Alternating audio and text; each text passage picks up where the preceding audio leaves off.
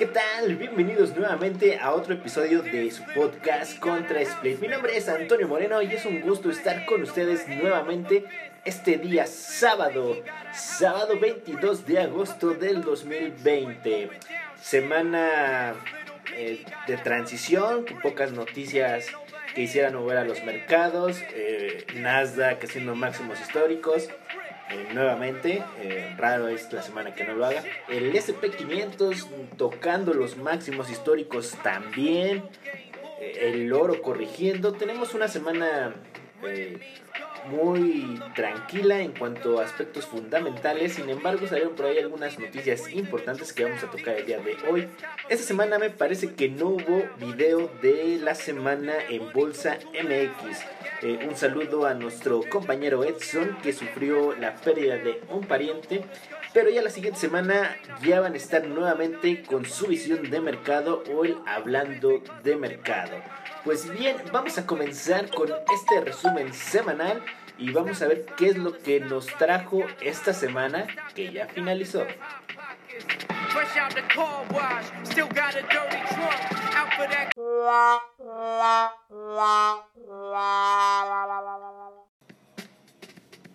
Los principales índices accionarios en Estados Unidos concluyeron el día con ganancias el día viernes, apoyados por datos económicos positivos. En Estados Unidos se publicó el PMI manufacturero, el cual se ubicó en 53.6 puntos contra el 52.0 esperados por el consenso.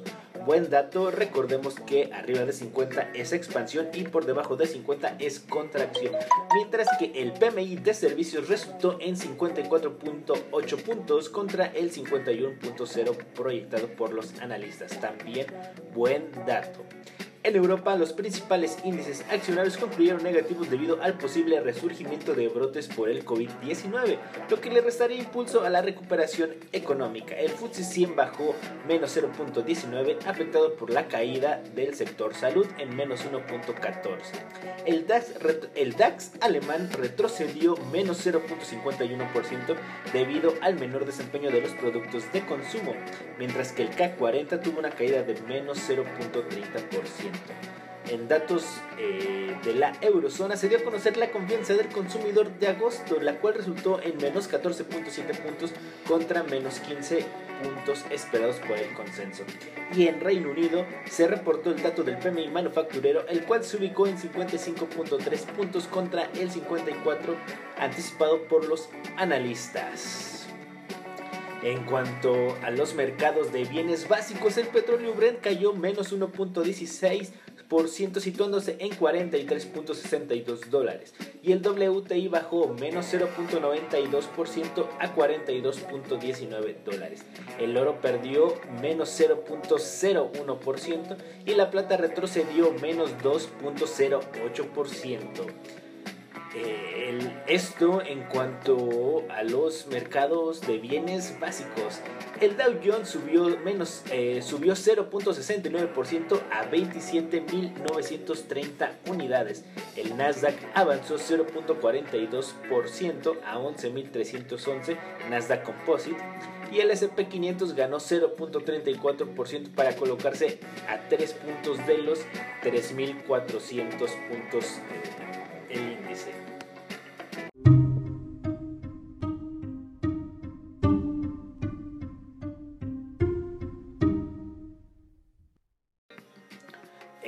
A algunas noticias de la semana de acciones, Tesla superó los 2.000 dólares por acción. El fabricante de automóviles eléctricos subió el día jueves 6.5%, lo que alcanzó un máximo histórico y superó la marca de los 2.000 dólares por primera vez en su historia, justo antes de su split de acciones 5 a 1. En cuanto al mercado de criptomonedas, continúan los altibajos en las criptomonedas tras cotizar principalmente a la baja en la sesión de media semana miércoles y ha cambiado de dirección últimamente, pues la mayoría de las criptomonedas, el top 10 por así decirlo, registraban números eh, rojos, el Bitcoin subía más de 1% y en la semana cayó menos 3%. Eh, los mercados asiáticos cotizaron al alza los mercados de Asia se tenían de verde la mañana del viernes eh, por el índice de Hong Kong. subió más de 1.5% al redactar esas líneas del día viernes, a que también se uniría el índice de China y el Nikkei de Japón. Uber, por su parte, sube, sube por una orden judicial de última hora. Un juzgado de California emitió ayer una suspensión de ejecución de última hora para Uber y Lyft, lo que le permitirá continuar sus operaciones en dicho estado. Como resultado, Uber subió más del 6% y Lyft cerró con ganancias superiores al 5%.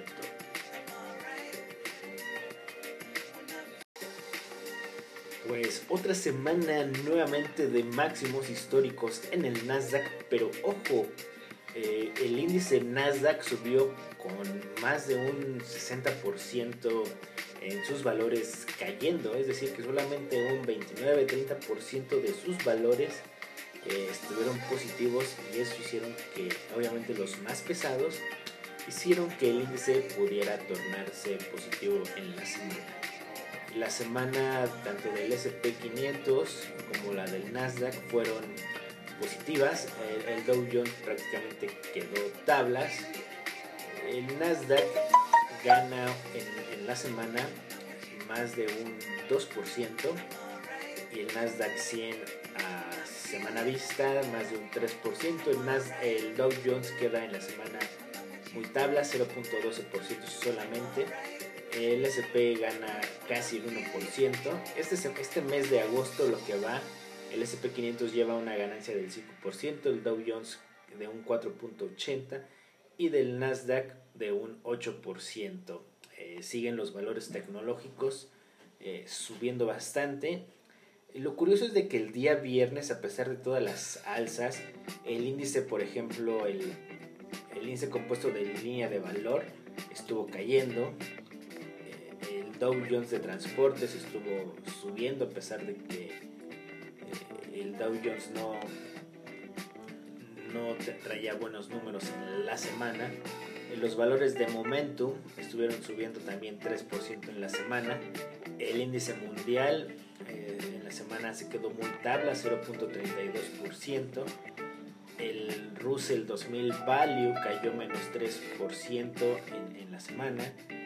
El índice de igual ponderación cayó en la semana menos 1.27. Llama la atención que este, junto con el value, que cayó menos 2.40 en la semana, eh, estén cayendo y los índices en la semana hayan estado muy positivos. Esto nos habla de una divergencia que no es nada positiva para el mercado.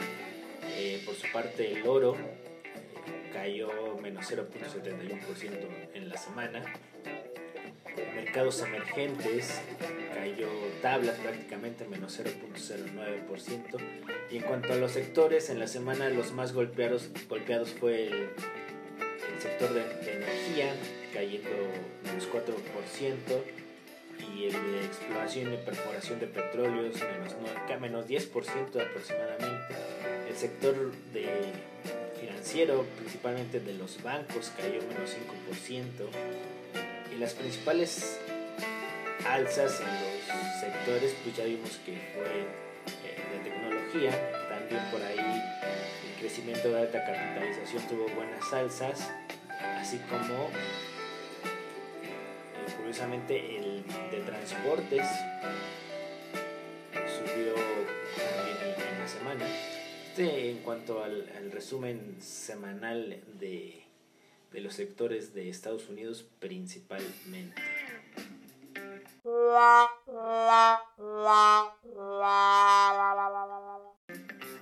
La semana estuvo marcada por los mensajes de prudencias enviados desde la Fed y el Banco Central Europeo que, asociado a la elevada incertidumbre vigente, se mantienen cautos sobre una posible revisión a la baja del crecimiento económico ante la cual se muestran dispuestos a seguir implementando medidas de estímulo monetario, más alzas para las bolsas, que se suman a la posibilidad de que el Partido Republicano apruebe un nuevo paquete de estímulo fiscal por 500 mil millones de dólares en Estados Unidos. Y que los principales líderes europeos, Macron y Merkel, se muestren proactivos en la búsqueda de una solución conjunta para tratar de evitar otro confinamiento en Europa dudas sobre recuperación de la economía global que se acentúan con el incremento de tensiones comerciales entre Estados Unidos y China. donde persisten las amenazas sobre las tecnológicas chinas y la posibilidad de implementar nuevos aranceles a Huawei, así como la revisión del cumplimiento de la primera fase del acuerdo que se ha quedado en el aire después de las nuevas eh, cancelaciones de las reuniones previstas y sin que parezca haber confirmación oficial sobre una nueva fecha prevista. No se descarta que estas tensiones se puedan incrementar desde Estados Unidos como estrategia electoral de Trump en la campaña para las elecciones de noviembre.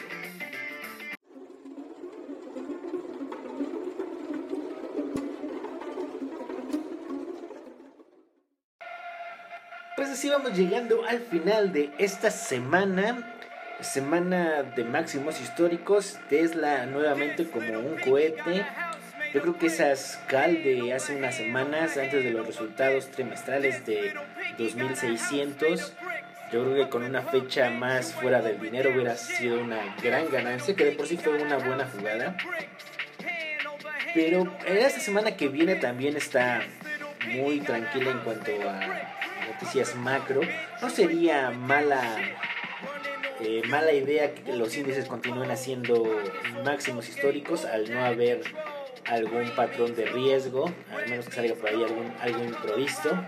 Sin embargo, es importante mencionar que muchos valores están cayendo y los índices están subiendo. Ya sabemos que las FAN están impulsando mucho el, el índice Nasdaq cuando no no lo están haciendo todos en conjunto y hay que tener mucha prudencia porque el mercado nos puede dar una sorpresa como febrero. Pues muchas gracias por escucharnos, mi nombre es Antonio Moreno, recuerden arroba contra split y arroba bolsa MX. La semana que viene ya va a haber un video nuevo en el canal de YouTube Bolsa MX. Y pues un abrazo a, allá a los compañeros y estar atento de cuándo se va a publicar el nuevo video, nuevos análisis me parece que van a ser. Pues muchas gracias y hasta la próxima.